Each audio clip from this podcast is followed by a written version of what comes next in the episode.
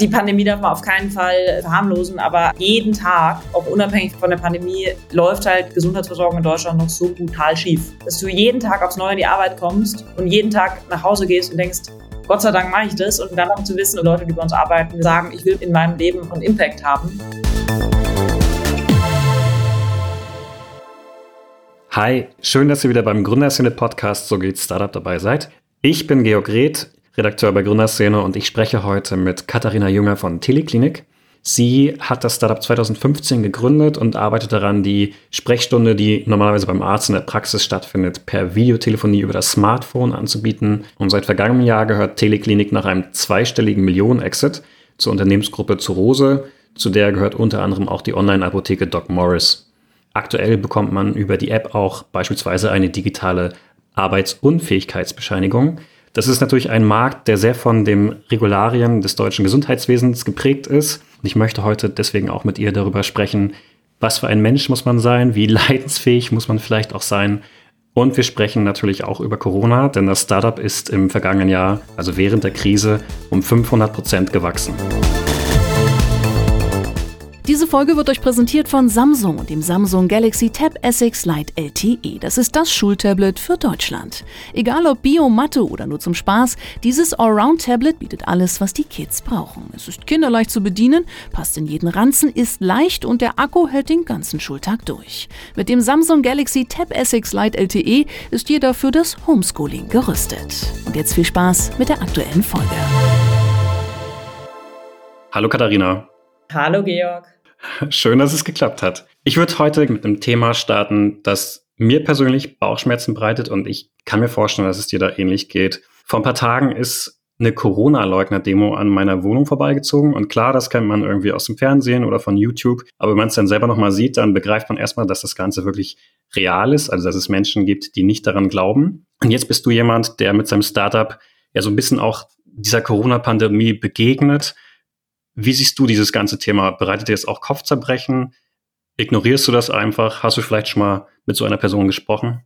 Ja, spannende Frage. Also grundsätzlich sehe ich eine große Herausforderung in dem aktuellen Umgang mit der Corona-Pandemie und das ist eine fehlende Transparenz von Seiten der Regierung darüber, wie Prioritäten gesetzt werden, wie Entscheidungen getroffen werden und wie Prozesse weitergehen.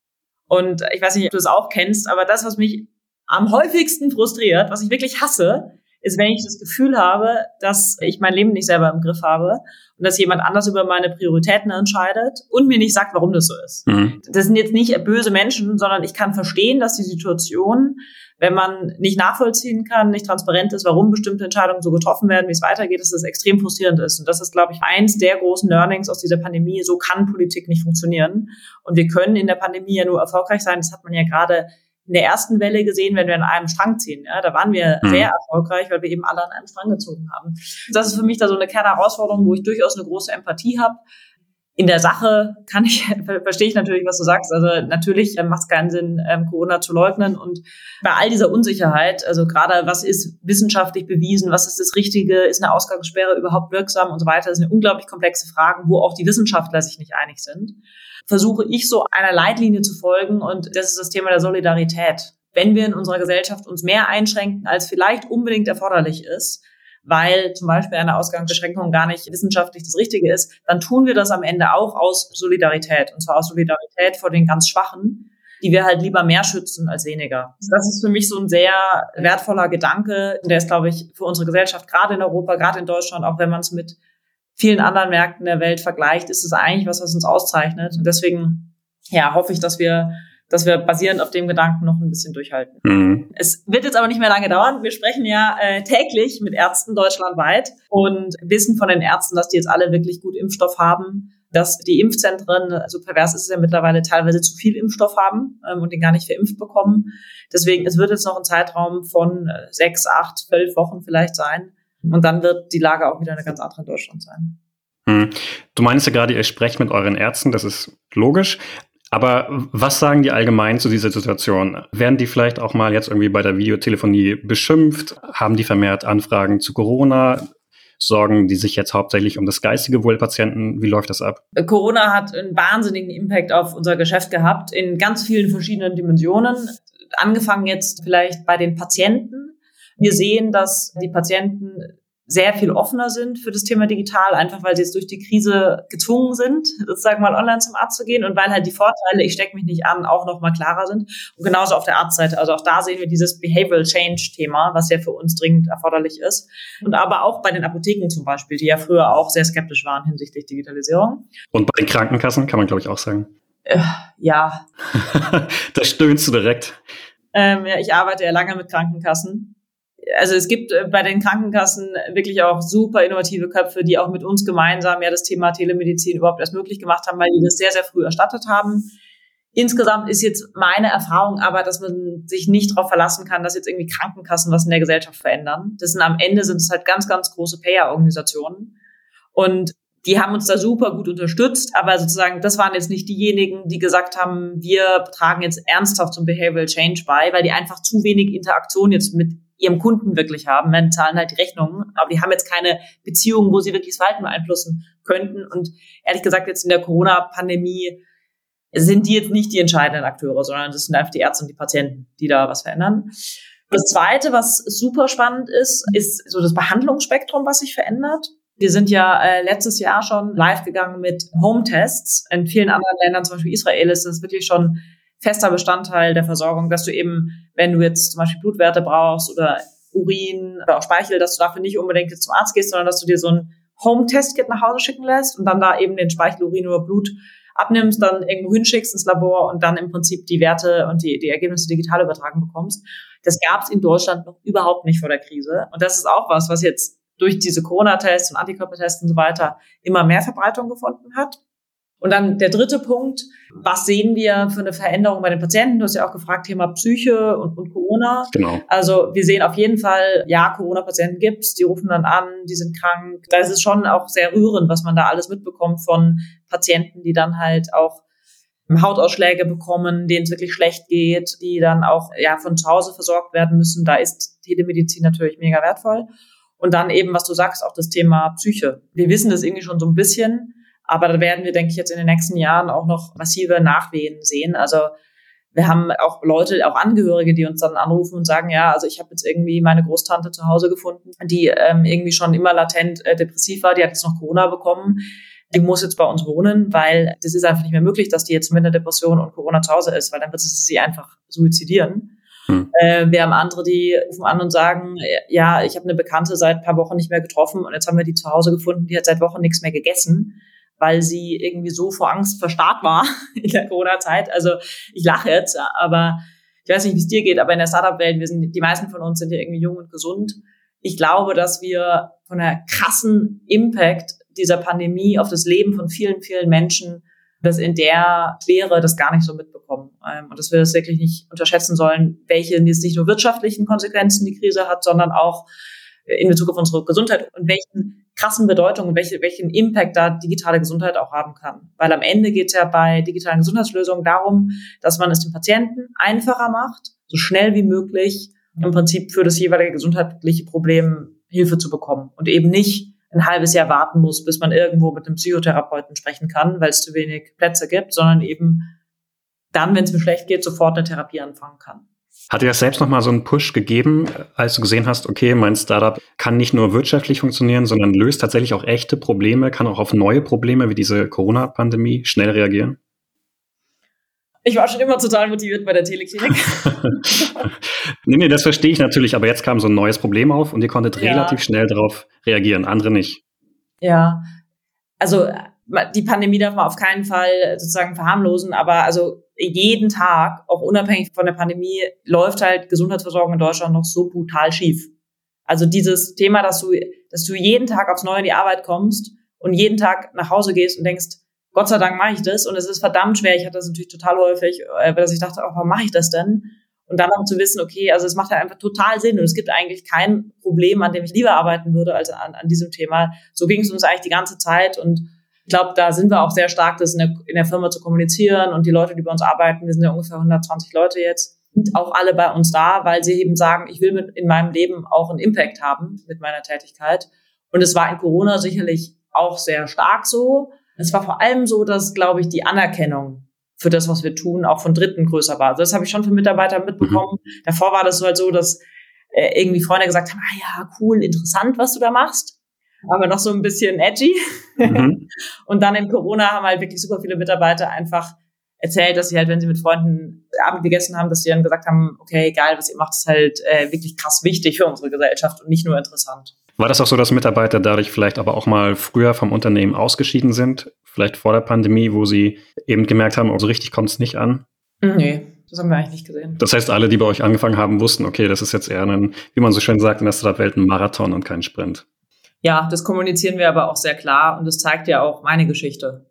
Die wissen alle, das ist ein, ein steter Kampf und wir haben auch bei uns ähm, verschiedene Core Values und ein ganz zentraler davon ist We are persistent, wir beißen uns durch. Aber es hätte ja auch schief gehen können. Stellen wir uns vor, das Glück wäre passiert, die Corona-Pandemie wäre nicht ausgebrochen. Ja. Hättet ihr es dann fünf Jahre weiterhin noch ausgehalten?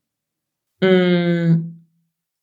Also ja, auf jeden Fall. Also das, das Thema Telemedizin, das ist auf jeden Fall die Zukunft. Das haben uns auch schon alle davor gesagt. Was die Corona-Pandemie konkret gemacht hat, ist, die hat die Entwicklung beschleunigt. Die hat die, wenn du mich fragst, circa fünf Jahre nach vorne geworfen weil eben Patienten und Ärzte es zum ersten Mal gemacht haben und gesehen haben, es klappt. Und wenn sie es einmal gemacht haben, dann sieht man auch, dass sie, dass sie auch dabei bleiben. Auf jeden Fall hat die Pandemie uns geholfen, dass wir schneller vorankommen. Aber meine Motivation, die Motivation des Teams ist jetzt davon nicht irgendwie komplett in die eine oder andere Richtung beeinflusst worden. Würdest du sagen, dass du besonders leidensfähig bist? Ja. Was bedeutet das konkret? Also du leidest gerne oder hältst einfach nur viel aus? Oh, das ist eine sehr sensible Frage. ähm, was ich auf jeden Fall sagen kann, ist, also ich bin, ich habe einen großen Respekt vor dem Leben, vor der Zeit, die wir da haben. Das ist auch nicht ewig lang. Und ich empfinde das als eine große Verantwortung, die Zeit, die uns gegeben ist, äh, wirklich super sinnvoll einzusetzen ähm, und auch was zurückzugeben für die Gesellschaft, die uns halt auch viel gibt. Und das motiviert mich sehr, sehr stark. Und ja, das mag sich jetzt irgendwie äh, blöd anhören, aber ich denke da immer wieder zurück, als ich irgendwie so 16 war oder so. Also ich hatte schon immer dieses äh, das Thema in mir, dass ich irgendwie einen positiven Impact haben möchte auf die Gesellschaft. Also ich habe ganz viel Philosophie gemacht, ich habe auch ein bisschen Politikwissenschaften studiert und habe mir da einfach immer die Frage gestellt, so wo kann ich das am besten machen? Da habe ich halt eine große Motivation, an, an Themen zu arbeiten, die uns voranbringen und ähm, Wann ich immer das Gefühl habe, dass ich irgendwie schneller vorankomme, ist, wenn ich eben, wie du es beschrieben hast, so in diese, in diese Leidenssituation komme. Also wenn ich sozusagen in der Situation bin, wo ich merke, boah, es ist einfach richtig, richtig schwer, dann ist es meistens auch eine Situation, in der man halt an den ganz relevanten Herausforderungen arbeitet. Wie gesagt, leide ich gerne. Ich arbeite gerne an wirklich relevanten, schweren Problemen weil ich dann das Gefühl habe, dass ich als Mensch, als Ressource, der irgendwie ein Leben geschenkt ist, diese Wertschätzung dafür, dass ich irgendwie da sein darf, dass ich das auch einfach ähm, irgendwie richtig einsetze. Von einer spannenden Gründungsgeschichte zur nächsten. Zwei Studenten, die heimische Garage und eine Idee. Das sind die Anfänge von Safdesk. 2013 gründeten Fabian Silberer und Marco Reinbold das Startup. Heute wachsen sie stetig und haben schon 120 Mitarbeitende. Ihr Erfolgsgeheimnis? Safdesk unterstützt dich bei einem der wichtigsten Prozesse im Business, der Buchhaltung. Mit ihrer cloudbasierten Buchhaltungssoftware sparen sie Kleinunternehmern und Selbstständigen nicht nur Zeit, sondern auch Kosten. Ob Rechnung, Buchhaltung oder Warenwirtschaft, überzeuge dich selbst. Teste Safdesk mit dem Code Gründerszene100 jetzt sechs Monate kostenlos unter www.safdesk.de slash Gründerszene. Einfach Gründerszene 100 eingeben und profitieren.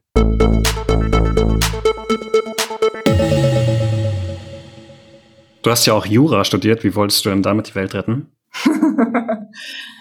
Man sieht die großen Themen, die mich halt faszinieren, sind irgendwie, wie funktioniert eine Gesellschaft, was hält uns zusammen? Ähm, was sind die Strukturen und die Prozesse, die zum Funktionieren oder nicht Funktionieren beitragen? Und das ist schon was, was man ganz, ganz viel in Jura macht. Also Jura ist jetzt nicht nur Steuerrecht und irgendwie M&A oder irgendwie die Geschichten, sondern Jura ist ja auch ist ja Rechtssoziologie, Rechtsphilosophie, Rechtsgeschichte. Also bin tatsächlich ein Jura-Fan. Ich würde es immer wieder studieren, brenne tatsächlich auch für juristische Themen. Und im Prinzip habe ich auch das Gefühl weiterhin, dass ich mit den Kompetenzen, die ich da erworben habe, eben auch zu Veränderungen beitragen kann. Aber du hast doch sogar dein zweites Staatsexamen gemacht, oder? Es ist Nein. jetzt nicht nur, dass du so. Nein, ich habe leider nur das erste gemacht. Oh, ich dachte, das bei LinkedIn gesehen zu haben. Vielleicht habe ich mich da verlesen. Nee, da hast du dich leider verlesen. Zum Leiden meiner Mutter. Leider, leider. Ja, nein, also ich habe das bewusst nicht gemacht. Ich versuche immer Entscheidungen sehr bewusst zu treffen. Also Jurastudium hat mir extrem viel Spaß gemacht. Nach dem ersten Staatsexamen bin ich dann ähm, auch in so eine klassische Wirtschaftskanzlei und irgendwie wieder, um, um sozusagen zu diesem Thema Leiden zurückzukommen. Ich hatte irgendwie das Gefühl, okay, ich wachse da nicht mehr so krass, weil irgendwie ich weiß halt, was da erfolgsmaßgeblich ist. Man muss irgendwie bereit sein, halt sehr viel zu arbeiten. Man muss hinreichend intelligent sein und man muss sich strukturieren können.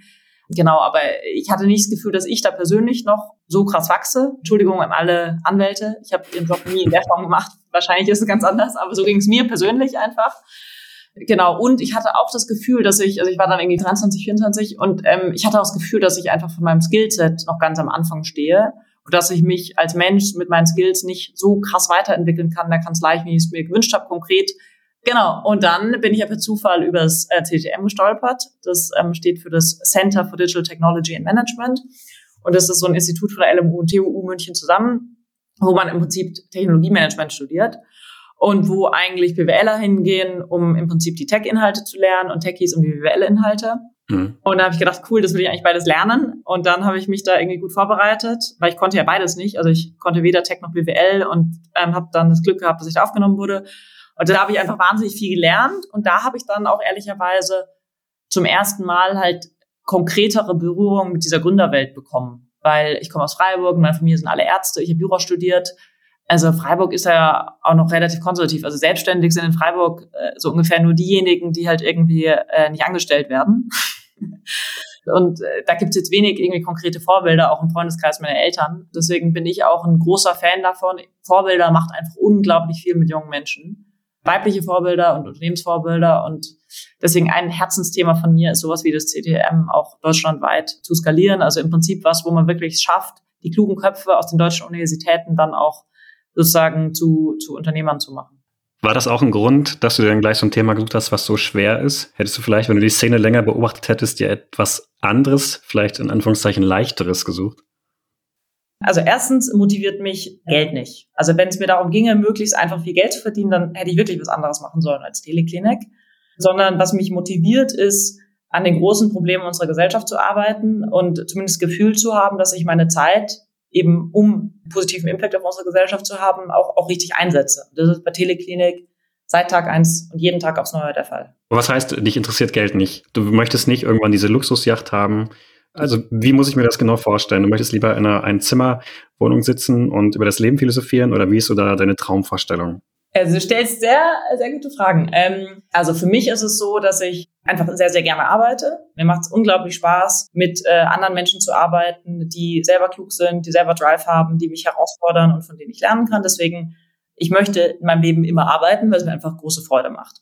Ähm, damit ich gut arbeiten kann, damit es mir Spaß macht, möchte ich eine Wohnung haben, die halt irgendwie schön ist, ja, die eine gute Lebensqualität bietet. Deswegen eine dunkle Einzimmerwohnung ist da nicht das Richtige, sondern ich möchte ähm, eben eine schöne Wohnung haben, die irgendwie hell ist, die genügend Platz bietet, dass ich da Privatsphäre habe und so weiter und so fort. Und ich bin neben einem leidenschaftlichen Arbeiter, äh, gibt es noch zwei Sachen, die mich relativ stark ausmachen. Das eine ist Natur. Also ich habe ja auch in Berlin gewohnt und ich habe einfach gemerkt, neben dem vielen Arbeiten, was mir unglaublich viel gibt, ist, wenn ich einfach irgendwie einmal in der Woche in die Natur komme. Mhm. Das kann ein kleiner Wald sein, aber idealerweise sind es irgendwie Berge. Ich komme ja aus dem Schwarzwald und jetzt hier auf die Alpen. Deswegen, also wenn ich den Luxus habe, dass ich halt irgendwie noch Natur und Sport vereinen kann. Deswegen jetzt ewig jeden Tag eine Schule zu commuten ist schwierig und in München wird es dann schnell teuer. Also wenn du eine größere Wohnung willst, wo du mit dem Fahrrad in die Arbeit kommst äh, und noch irgendwie grün außenrum, das wird schon teuer. In Berlin leider auch, kann ich dazu sagen. In Berlin auch, ja, genau. Und dann der dritte Punkt ist, ich bin halt ein totaler Familienmensch. Also ich habe ja heute ein Kind und ich hätte am liebsten vier Kinder, wenn es gesundheitlich irgendwie klappt. Und ich will aber eben immer viel arbeiten. Und da gibt es ja leider in Deutschland noch kein staatlich finanziertes Modell. Und deswegen auch ganz ehrlich, um mir diesen Luxus in Anführungszeichen zu ermöglichen, dass ich wirklich Vollzeit arbeite und trotzdem halt viele Kinder habe, brauche ich hinreichende finanzielle Möglichkeiten, dass ich halt das dann irgendwie privat finanziere. Und das empfinde ich tatsächlich als einen Riesenluxus, dass ich, also ich habe tatsächlich eine, ja, Nanny, Kinderfrau, wie auch immer. Und anders wird es nicht funktionieren. Und wenn ich nach Hause komme, äh, muss ich nicht noch Wäsche machen und aufräumen und einkaufen gehen, sondern kann dann halt die Zeit irgendwie mit meinem Partner und meinem Kind verbringen. Und wenn es mehr Kinder werden, wird es sicherlich noch anspruchsvoller. Genau, deswegen diese Aspekte, die ich gerade beschrieben habe, brauche ich für ein gutes Leben. Das ist realistisch, sind das nicht 50.000 Euro, aber es ist jetzt für mich kein Ziel, Multi-Multimillionär zu sein. Das bringt mir nichts. Hm. Aber möchtest du denn trotzdem noch irgendwie dann 20 Jahre durcharbeiten oder sagst du, okay, ich verdiene jetzt in den nächsten 10 Jahren so viel, ich lege immer so ein bisschen ein paar Tausend zur Seite und dann kümmere ich mich um meine Familie und um mein Haus äh, am See oder an den Bergen? Also genau so, wie du das beschreibst, traue ich eben nicht drauf. Ja, also für mich ist es nicht, jetzt arbeite ich und dann kümmere ich mich um meine Familie, sondern seitdem ich, weiß ich nicht, 17 bin oder so, habe ich einfach für mich verstanden, dass ich es liebe zu arbeiten. Also ich habe mir immer irgendwelche Projekte gesucht. Ich habe auch im Urlaub habe ich immer noch irgendwas neue Sprachen gelernt in irgendwelchen Wettbewerben teilgenommen oder ja, bei LinkedIn steht, dass du sechs Sprachen sprichst oder zumindest beherrschst. Ja, das ist immer gefährlich, weil wenn man sie nicht mehr übt, dann wird es irgendwann ganz schlecht. Aber ich hatte überlegt, ob wir das Interview auf Altgriechisch führen, aber irgendwann konnte ich das mal, genau. Jetzt ist es nicht mehr so gut. Genau, nee, aber deswegen sozusagen, äh, mir ist es ganz wichtig und da gibt es verschiedene Blicke da drauf ähm, und es hängt auch mit der Sozialisierung zusammen, aber für mich ist es wirklich überhaupt nicht so, so jetzt arbeite ich Vollgas und dann irgendwann nicht mehr, sondern so wie ich jetzt lebe, möchte ich leben, bis ich sterbe. Das heißt, im Prinzip, ich habe ja vorhin gesagt, ich treffe eigentlich immer so Entscheidungen, dass ich sie nicht bereue und für mich fühlt sich das so gut an, wie ich lebe. Und wenn ich dann irgendwie bei meinem Sohn bin, dann bin ich auch ganz für ihn da. Wie war das, als es dann damals tatsächlich zur Gründung kam? Musstest du dann lange darüber nachdenken? Jetzt gerade klingt das so, du hast anscheinend einfach irgendwie losgelegt und dann hat es irgendwie auch funktioniert? Ja, von außen sieht es ja immer leichter aus. Also wenn ich dann nochmal gründe, dann würde ich sicherlich vieles anderes machen, weil im Prinzip hast du es ganz gut zusammengefasst. Ich habe es dann einfach mal gemacht und habe mir eben bestimmte Fragen, die ich mir heute vor der Gründung stellen würde, einfach nicht gestellt. Ja, also wir haben ja Teleklinik nicht gegründet mit, oh, wir haben das Geschäftsmodell hoch und runter gerechnet und, uh, das sind ja richtig gute Margen und let's go.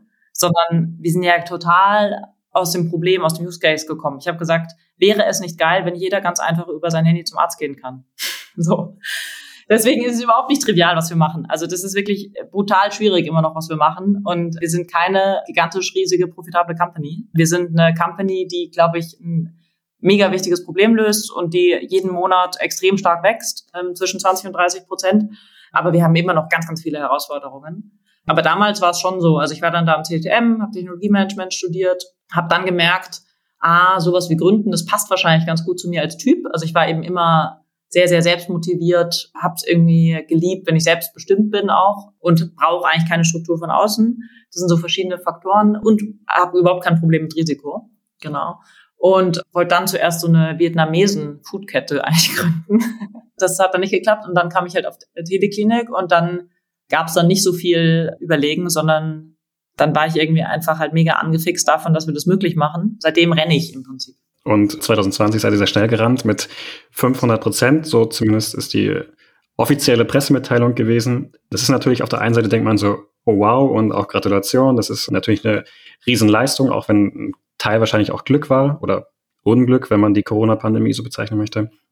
Auf der anderen Seite frage ich mich aber auch, wie schafft ihr es denn, das auch intern so abzubilden, dass man überhaupt äh, so schnell wachsen kann? Ihr braucht denn wahrscheinlich auch sechsmal so viele Ärzte. Wo kommen die her? Wo kommen die Mitarbeiter her? Wie habt ihr das so schnell gestemmt? Also am Ende vielleicht erstmal zur Organisationsform. Also wir sind jetzt noch nicht riesig, wir sind 120 Leute, aber wir sind aufgebaut als eine sogenannte missionsbasierte crossfunktionale Organisation.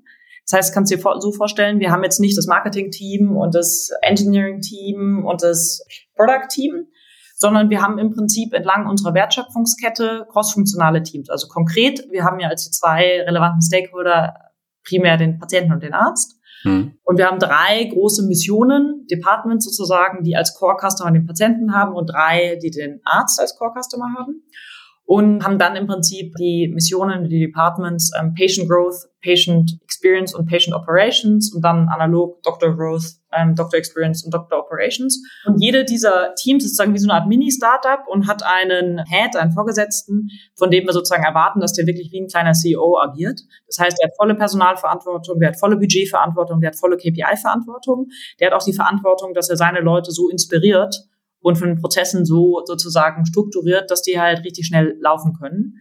Und dann sozusagen ist die Hauptaufgabe von mir und meinem Geschäftsführerkollegen, dass wir sozusagen diese verschiedenen Departments, dass wir immer schauen, dass die halt gut synchronisiert sind.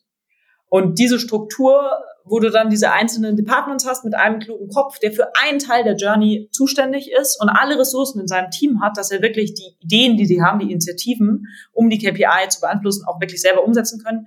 Kannst dir vorstellen, es sind wie so viele kleine Mini-Startups, die, die es uns dann ermöglichen, einfach sehr schnell zu rennen und auch auf Veränderungen aus dem Markt, vom Kunden und so weiter sehr, sehr schnell drauf einzugehen. Verstehe ich, aber jetzt hat man natürlich trotzdem ein Problem. Du meinst ja am Anfang, es war sehr schwierig, Ärzte zu überzeugen. Und sicherlich auch am Anfang der Corona-Pandemie war es immer noch ein leichtes Problem. Jetzt ist es vielleicht äh, weniger schwierig, aber ihr braucht ungefähr, sagen wir mal, fünf bis sechs Mal so viele Ärzte. Wo kommen die denn plötzlich alle her? Also ganz konkret ist es so, dass wir die Ärzte akquirieren. Zum einen ganz klassisch über Online-Marketing. Mhm, okay. Das andere ist, sind dann tatsächlich klassische zum Beispiel Cold Calling Kampagnen, ja, wo wir dann wirklich in Praxen anrufen und eben dem Arzt erzählen, was wir anbieten. Und das dritte sind im Prinzip Partnerschaften. Also es gibt ja so größere Praxisverbände, äh, wo wir dann eben eine Partnerschaft gleich mit einem ganzen Verband schließen. Ich kann ja übrigens mich mal kurz outen. Ich habe euren Service oder Teleklinik, die App, zweimal getestet. Jetzt bin ich sehr gespannt. ja, dann kann ich aber mit dem Positiven anfangen, wenn du gerne das Feedback hören möchtest. Ja, immer. Ich fand es natürlich schnell. Kontaktlos ist während Corona natürlich ein sehr guter Pluspunkt. Ich habe mich auch beraten gefühlt. Neutral würde ich vielleicht definieren. Man wurde recht schnell von den Ärzten in so eine Corona-Ecke gestellt, aber ich schätze mal, das ist auch Absicht um sich vielleicht auch abzusichern als Arzt. Kannst du das genauer beschreiben? Inwiefern wurdest du in die Corona-Ecke gestellt? Ich glaube, ich hatte mit Erkältungssymptomen angerufen und da ist natürlich auch relativ schnell die Frage, haben Sie Fieber, haben Sie hm, mhm. und so weiter und so fort. Mhm. Äh, auch wenn man das vielleicht bei der Anamnese gar nicht mit angegeben hat und so. Das fand ich ein bisschen schwierig, mhm. aber auch verständlich. Und negativ fand ich bei beiden Telefonaten, dass so ein bisschen dieses Gefühl rüberschwang vom Arzt, ich kann jetzt Ihre Symptome nicht so richtig nachprüfen, aber ich glaube Ihnen einfach mal. Im Sinne von, ich kann sie zwar jetzt über die Videotelefonie so über die Kamera anschauen, aber ich kann jetzt nicht richtig zum Beispiel Impuls fühlen. Ich kann nicht schauen, ob jetzt wirklich in ihrem Hals irgendwelche Rötungen sind und so weiter und so fort. Aber alles, was Sie da jetzt beschreiben, das klingt, als wären Sie beispielsweise jetzt erkältet. Aber es klang so ein bisschen negativ rüber im Sinne von, naja, ich lasse Ihnen das gerade nochmal so durchgehen. Ist das etwas, was ihr als Feedback ab und zu bekommt? Mhm, mhm. Also das sind jetzt, glaube ich, sind verschiedene Aspekte. Das eine ist Kommunikation. Also ähm, Telemedizin ist halt am Ende auch ein Kommunikationsgame. Und was du jetzt schilderst, ist jetzt für mich die Aussage, wir müssen halt noch viel besser darin sein, unsere Ärzte zu coachen, wie man gut über die Ferne kommuniziert. Mhm. In Ländern, wo das ganz schon weiterentwickelt ist, gibt es dann in den Organisationen halt wirklich zwei, drei Coaches, die machen nichts anderes, als bei den Gesprächen zuzuhören und dann im Prinzip zu coachen, wie man sowas besser formuliert also das eine ist Kommunikation, was einfach unglaublich wichtig ist bei Telemedizin. Das andere ist, ähm, welche Daten der Arzt halt wirklich zur Verfügung hat. Also aktuell, du hast es ja beschrieben, dass der per Video kann der Arzt halt nicht in deinen Hals schauen oder ähnliches. Da ist es zum einen so eben auch Kommunikation und telemedizinisches Training. Also es ist schon so, ich weiß nicht, mit welchem Arzt du gesprochen hast, aber dass gute Telemedizinärzte sehr, sehr gut da drin sind, auch über die Ferne im Prinzip sozusagen zu untersuchen. Also was weiß ich, die sagen dann halt, die leiten dich an, ähm, jetzt fühlen sie mal ihren Puls und ich erkläre ihnen mal, wie sie da mitzählen und so weiter. Also sozusagen, das, das geht schon ganz gut. Oder machen sie ihren Mund auf und dann mit der Kamera, da sieht man relativ viel. Mhm. Also es ist das. Und dann das dritte ist eben, wie schafft man es, dass der Telemedizinarzt wirklich noch mehr Daten bekommt und auch medizinisch validierte? Und da ist dieses ganze Sensorenthema natürlich total spannend was wir uns auch immer wieder anschauen, also wo es auch wieder in Israel zum Beispiel schon viele Startups gibt, die dir dann halt nach Hause so ein kleines Package schicken, wo du dann zum Beispiel eben Puls oder auch Blutzucker und so weiter messen kannst und dann halt dem Arzt wirklich diese Daten geben kannst und dann kann er ja auch noch mal mit einer höheren Sicherheit eine Diagnose stellen. Wie zuversichtlich bist du denn, dass das in den nächsten zwei Jahren in Deutschland passieren wird? Sensoren? Mhm. Das ist quasi ganz selbstverständlich ist, dass ich meinem Arzt quasi nur noch die Freigabe für meine Daten gebe und er mich dann einfach nur noch berät. Ja, also das ist ja jetzt stark auf dieses Thema elektronische Patientenakte. Mhm. Die gibt's ja offiziell seit Anfang des Jahres. Ich habe auch so eine kleine Umfrage mal auf LinkedIn gemacht. Keiner nutzt die. genau, aber ich glaube, verpflichtend ist sie erst ab dem nächsten Jahr, oder? Ja, genau, verpflichtend im nächsten Jahr. Ja, also es wird auf jeden Fall kommen und es dauert natürlich alles länger, aber ich glaube jetzt gerade mit dem elektronischen Rezept, dann meine Hoffnung ist ja auch, dass dieses Thema Impfausweis jetzt nach der Pandemie ein konkretes Feature sein könnte, was dann vielleicht auch die elektronische Patientenakte nochmal könnte. Ja. ja, genau. Das wird schon kommen, dauert aber. Ich habe mich übrigens bei diesem Impfausweis gewundert, als ich mich auf dieses Thema ein bisschen vorbereitet habe. Ja. Es gibt ja verschiedene Gesetze dazu. Einmal hat Jens Spahn dazu im Oktober schon was beschlossen. Da sollte ja auch dieser Impfausweis ein Teil dieser elektronischen Patientenakte sein. Dann wurde in der EU letztens nochmal beschlossen, dass die jetzt kommen soll. Mhm. Was ist da jetzt eigentlich der aktuelle Stand und wie schaffe ich es als normaler Mensch, der nicht in diesem Bereich sich täglich auskennt, da überhaupt noch diesen Überblick zu halten? Ja, gute Frage. ich kann es dir ehrlich gesagt nicht 100 Prozent sagen. Also mein letzter Stand ist, dass viele private Akteure auch einen elektronischen Impfausweis pushen wollen, oder zum Beispiel die weltweite Travel Organization, weil die im Prinzip ja einen direkten Incentive haben, dass sie, dass sie sowas pushen und dann halt auch wieder mehr Leute sich trauen zu fliegen und auch fliegen dürfen. Mein letzter Stand ist, dass es da, glaube ich, eine neue Ausschreibung gibt vom Bundesgesundheitsministerium zum Thema elektronischer Impfpass und ich glaube, die wurde sogar schon vergeben. Ich meine jetzt nochmal an IBM. Genau, es waren, es waren mehrere. IBM ist ein Teil davon. Okay, genau. Aber das sozusagen wurde jetzt nicht mit der elektronischen Gesundheitsakte zusammen entwickelt, sondern das wird jetzt irgendwie nachvoll. Genau, und das hatte mich so ein bisschen irritiert, weil ich das Gefühl hatte, es ist eigentlich schon Entwicklung und jetzt wurde es nochmal neu ausgeschrieben. Schwieriges Thema. Wie informierst du dich überhaupt allgemein über dieses Thema äh, Corona, digitale Gesundheit und Co? Ich habe das Gefühl, es wird auch so ein bisschen immer erwartet, Leute, lest jeden Tag irgendwie zehn ja. Nachrichtenseiten, damit ihr wisst, was gerade aktuell erlaubt ist oder was Stand ist. Also äh, dieser ganze Digital Health Markt, da passiert ja so viel. Deswegen, äh, du hast es ja jetzt gerade schon gemerkt, also ich mein Job ist ja jetzt nicht nur Zeitung zu lesen. Ähm, das, ja. sehr, sehr, das ist immer die eine Sache, die fällt leider runter, weil ich immer mich versuche, auf mein Business zu konzentrieren. Deswegen, also ich kann dir alles im Detail erzählen, regulatorisch, äh, News, was wirklich Kernbusiness für uns ist, was ist ich, wie wird Telemedizin erstattet oder sowas. Alles, was jetzt nicht ganz unmittelbar relevant ist für uns, das versuche ich schon irgendwie so ein bisschen mitzubekommen. Aber ja, was ich als, als Medien tatsächlich ähm, ganz gut finde, ist dieser Handelsblatt Health Newsletter gibt's ja auch der finde ich, passt die Sachen ganz gut zusammen. Genau, und ansonsten gibt's halt wirklich von, also ich weiß nicht, wie gesagt, diese kassenärztlichen Vereinigungen, die kümmern sich ja um die ganze äh, GKV-Welt, also dass du als Kassenpatient umsonst zum Arzt gehen kannst und so. Die haben auch ein Newsletter ähm, und berichten dann sozusagen halt nochmal sehr stark so aus der regulatorischen Sicht. Das sind so zwei Newsletter, die ich mir abonniert habe, neben nochmal so einem internationalen, der bei weniger über den deutschen Markt sagt, sondern so, wie sich international entwickelt. Und dann, da versuche ich so einen groben Überblick über die Themen zu behalten. Du hast gerade auch schon das E-Rezept angesprochen. Das ist für euch ja besonders spannend. Was plant ihr denn da in den nächsten Wochen oder Monaten? Genau, also ähm, im Prinzip nochmal als Zusammenfassung. Heute können Patienten, egal ob sie gesetzlich oder privat versichert sind, komplett kostenfrei online zum Arzt gehen über die Teleklinik. Wir stellen auch digitale Rezepte aus. Es sind allerdings digitale Privatrezepte. Das heißt, wenn ich gesetzlich versichert bin, muss ich für das Medikament noch selber zahlen. Wenn das zum Beispiel jetzt eine Verhütungspille ist oder irgendein anderes Medikament, was nicht teuer ist, ist es nicht so schlimm, weil ich entweder gewohnt bin, dafür zu zahlen oder eben es nicht so teuer ist.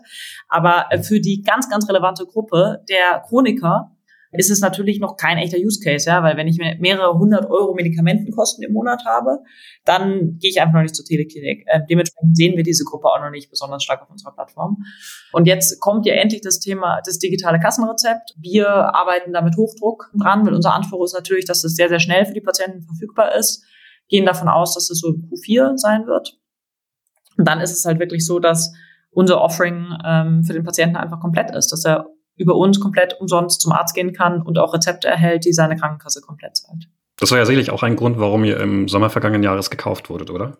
Also warum hat die Zurose-Gruppe uns gekauft? Im Prinzip das eine ist das Thema User Journey, also was die Gruppe sieht ähm, und was auch wir gesehen haben, ist, dass diese Journey Arzt und Apotheke einfach ganz eng beieinander liegt. Und bei uns ist es so, dass bei 50 Prozent der Konsultationen Rezept ausgestellt wird und dass der Patient von uns erwartet, dass wir auch diese Journey eigentlich beherrschen. Also wenn die Versandapotheke zu spät oder das falsche Produkt liefert, wenn die Vor-Ort-Apotheke unfreundlich ist und sagt, puh, digitales Rezept habe ich noch nie gehört, mhm. dann sagt der Patient nicht, ah, schade, die Apotheke ist nicht nett, sondern ruft er bei uns im Customer Support an und sagt, also Teleklinik, was ist das für ein Scheiß und gibt uns ein schlechtes Google-Rating.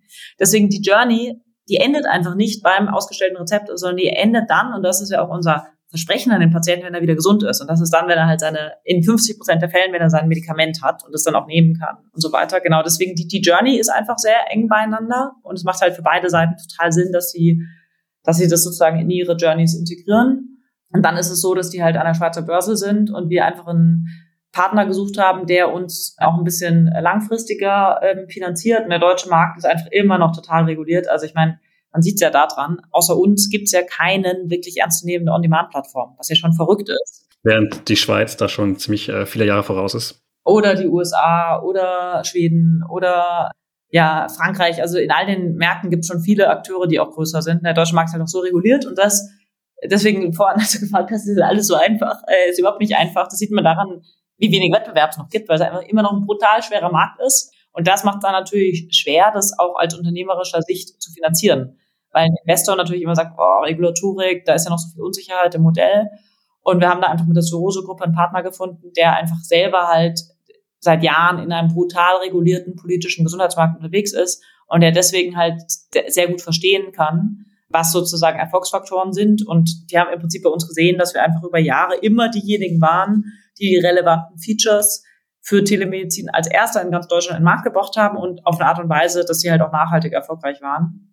Und das hat, glaube ich, bei denen halt dazu geführt, dass sie gesagt haben, dass wir da eine Chance haben, sozusagen der wichtigste Telemedizin-Player in Deutschland zu sein und dass das halt für sie eine gute Ergänzung ist. Keimen dann jetzt gerade neue Startups auf in diesem Bereich, nachdem wir gesehen haben, okay, äh, es gibt da weniger Regulatorik? Boomt äh, in allen Dimensionen des Health Markt. Ich meine jetzt auch direkte Konkurrenz, wo ihr vielleicht auch sagt, so, ups, jetzt müssen wir nochmal einen Zahn zulegen. Ja, also Konkurrenz sehen wir zum einen im äh, vertikalen Bereich. Also im Prinzip sind wir ja ein Mass Market Provider. Und äh, es gibt eben dann Anbieter, die sagen, okay, ich mache Telemedizin nur für Dermatologie. Ich mache Telemedizin nur für schwangere Frauen. Ich mache Telemedizin nur für Cannabis. so. Und die bieten halt nicht die Breite an, aber Fokus hilft halt auch immer, um schnell PS auf die Straße zu bekommen. Ähm, deswegen, die sind auf jeden Fall für uns relevant und wo wir uns dann schon immer anschauen, okay, was bedeutet das für uns? Und dann gibt es auch ja Player, die eher sage ich mal, vom Arzt kommen. Also wir haben zwar die größte Plattform für Online-Arztbesuche jetzt auch in der Pandemie, aber viel, viel größer war die Anzahl der Arztbesuche, die von niedergelassenen Ärzten, also einfach so Individualpersonen sozusagen gemacht wurde in, in der Summe. Und da gibt's dann eben Praxissoftwarehersteller von Ärzten und dann Dr. Lip, die halt die Terminbuchung für den Vorortbesuch machen oder einzelne MVZ-Gruppen, die dann auch von Private Equity oder VC finanziert werden, ähm, die einfach auch alle in dieses Digital Offering rein wollen. Wenn du jetzt einen Daumen nach oben oder unten machen würdest, unser Bundesgesundheitsminister Jens Spahn, hat er das ganze Thema Digitalität genug, genug auf dem Schirm? Also, meine Meinung zu Jens Spahn. Ähm, ich war in den letzten Jahren ein großer Fan. Warum? Ich war da, glaube ich, auch äh, relativ nah dran. Und der deutsche Gesundheitsmarkt ist brutal, brutal politisch. Das Einfachste ist, da nichts zu machen als Minister. Und ähm, der hat einfach gesagt, mein Fokus ist ganz klar der Patient. Und im Prinzip, zumindest für den Patienten, will ich relevante Themen voranbringen. Und das hat er gut gemacht.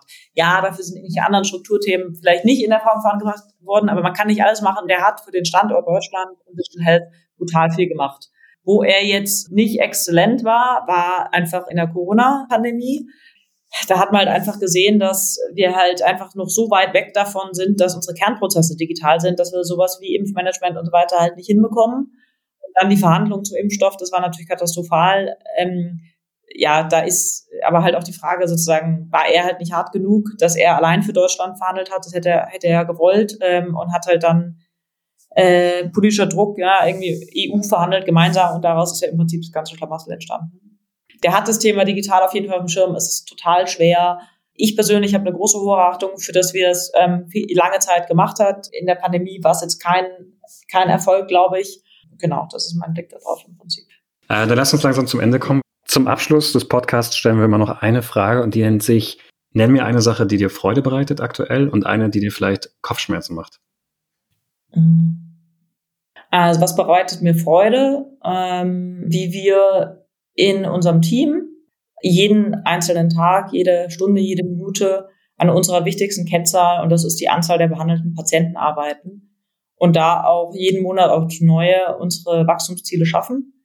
Das ist einfach ein Ausdruck davon, dass wir irgendwie die Organisation grundsätzlich ganz gut aufgestellt haben, dass wir die richtigen Leute haben und dass wir auch in der Lage sind, den Leuten eine Umgebung zu geben, in der sie mit Freude und produktiv arbeiten. Das macht mir einfach total Spaß und ich bin auch super stolz darauf, wie das Team das Tempo gehalten hat in einem Remote-Setting. Also habe ich auch von vielen Startups anderes gehört. Wir sind da auch immer noch nicht perfekt, aber wir waren da schon auch wieder sehr schnell sozusagen on the, on the feed und haben da Prozesse eingeführt und Strukturen, wo ich nicht sehe, dass jetzt unsere Kultur relevanten Schaden oder so genommen hätte, sondern im Gegenteil, wir sind teilweise effizienter, professioneller in Prozessen geworden, noch ehrlicher im Feedback. Also das macht mich total stolz, macht mir mega Spaß. Aber was bereitet dir Kopfschmerzen? Was bereitet mir Kopfschmerzen? Da wieder ganz ehrlich, also wir sind ja jetzt seit einem knappen Dreivierteljahr Teil der Gruppe und wir sind bisher sehr ähm, eigenständig gelaufen und haben ja auch sehr gut performt. Und jetzt ist halt dieses Klassische, das habe ich in meinem Leben ja auch noch nie gemacht, dieses Post-Merger Integration, das sozusagen Guides einfach auch als CEO von Teleklinik die richtigen Entscheidungen zu treffen.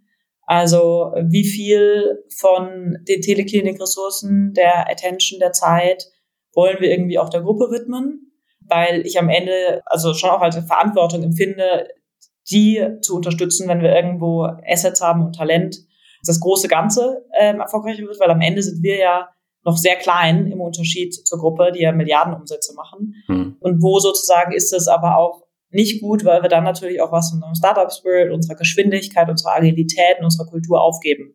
Und da sozusagen den richtigen Spagat zu schaffen, das ist was, was mir Kopfzerbrechen bereitet, was ich auch noch nie gemacht habe und was, was einfach super anspruchsvoll ist. Hättest du vorher nicht damit gerechnet? Das klingt so überrascht. Nein, also klar, im, im Nachhinein sagen wir immer, ja, ist ja klar. Natürlich ist es schwer, aber sozusagen ähm, es, ist, es, ist auch, es ist auch schwer und es ist auch anspruchsvoll. Ganz am Ende haben wir noch so ein bisschen ein paar Entweder-Oder-Fragen. Mhm. Da würde ich jetzt einfach mal vier stellen. Bist okay. du bereit? Ich bin bereit. In Zukunft alleine gründen oder im Team? Im Team. Netflix oder Fitnessstudio? Fitnessstudio. 9 to 5 oder All-Nighter?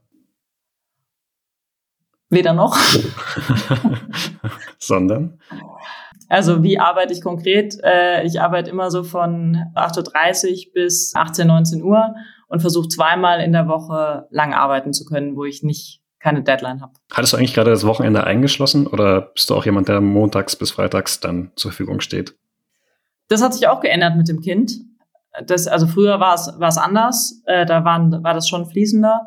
Aber mittlerweile ist es schon so, dass ich versuche, unter der Woche alle Must-To-Dos wirklich abzuarbeiten, dann lieber mal abends noch länger und morgens schon sehr früh und am Wochenende, wenn es dann mal sein muss, dann muss man halt ganz bewusst sagen, okay, was ich, mein Kind ist jetzt fünf Stunden bei der Oma. Weil also ich wundere Leute, die das parallel hinkriegen. Ich bin nicht in der Lage, wenn mein Sohn um mich rumrennt und sich freut, dass ich da bin, dann wirklich gute Inhalte zu schaffen. Jetzt habe ich ja vier Fragen angekündigt. Hausmittelchen oder sofortiger Arztbesuch? Oder sofortiger Anruf bei Teleklinik. Also natürlich der sofortige Anruf bei Teleklinik. Und äh, inhaltlich bin ich aber der Überzeugung, also du, was sehr, sehr wichtig ist bei Gesundheit, und so lebe ich auch, ist, dass sobald man irgendwie merkt, dass was nicht ideal läuft, muss man so schnell wie möglich was tun. Also Prävention, äh, in der Regel wird es dann nie schlimm, wenn man halt schnell das Richtige tut. Aber das Wichtige ist halt, schnell das Richtige zu tun. Also wenn ich dann irgendwelchen Hausmittel rummache, die einfach Quatsch sind, die ich irgendwo im Internet lese, dann bringt das halt nichts. Deswegen so schnell wie möglich mit der Teleklinik reden, da den richtigen Rat bekommen. Und es kann ganz häufig auch sein, dass der Teleklinikarzt hier sagt, hören Sie zu, jetzt machen Sie erstmal das Hausmittelchen. Jetzt hast du doch nochmal schnell Werbung am Ende eingemacht. Das wollte ich eigentlich gar nicht, aber ist okay. ähm, Katharina, vielen Dank für das Gespräch. Sehr gerne. Schön, dass ihr dabei wart. Falls euch die Folge gefallen hat, könnt ihr uns gerne bei Spotify oder Apple Podcast abonnieren oder ihr folgt uns bei unserem Instagram-Account von Gründerszene. Und falls ihr immer noch nicht genug habt von Podcasts, dann hört gerne bei Macht und Millionen rein. Das ist ein Wirtschaftskrimi von unseren Kollegen bei Business Insider. Tschüss und bis zum nächsten Mal.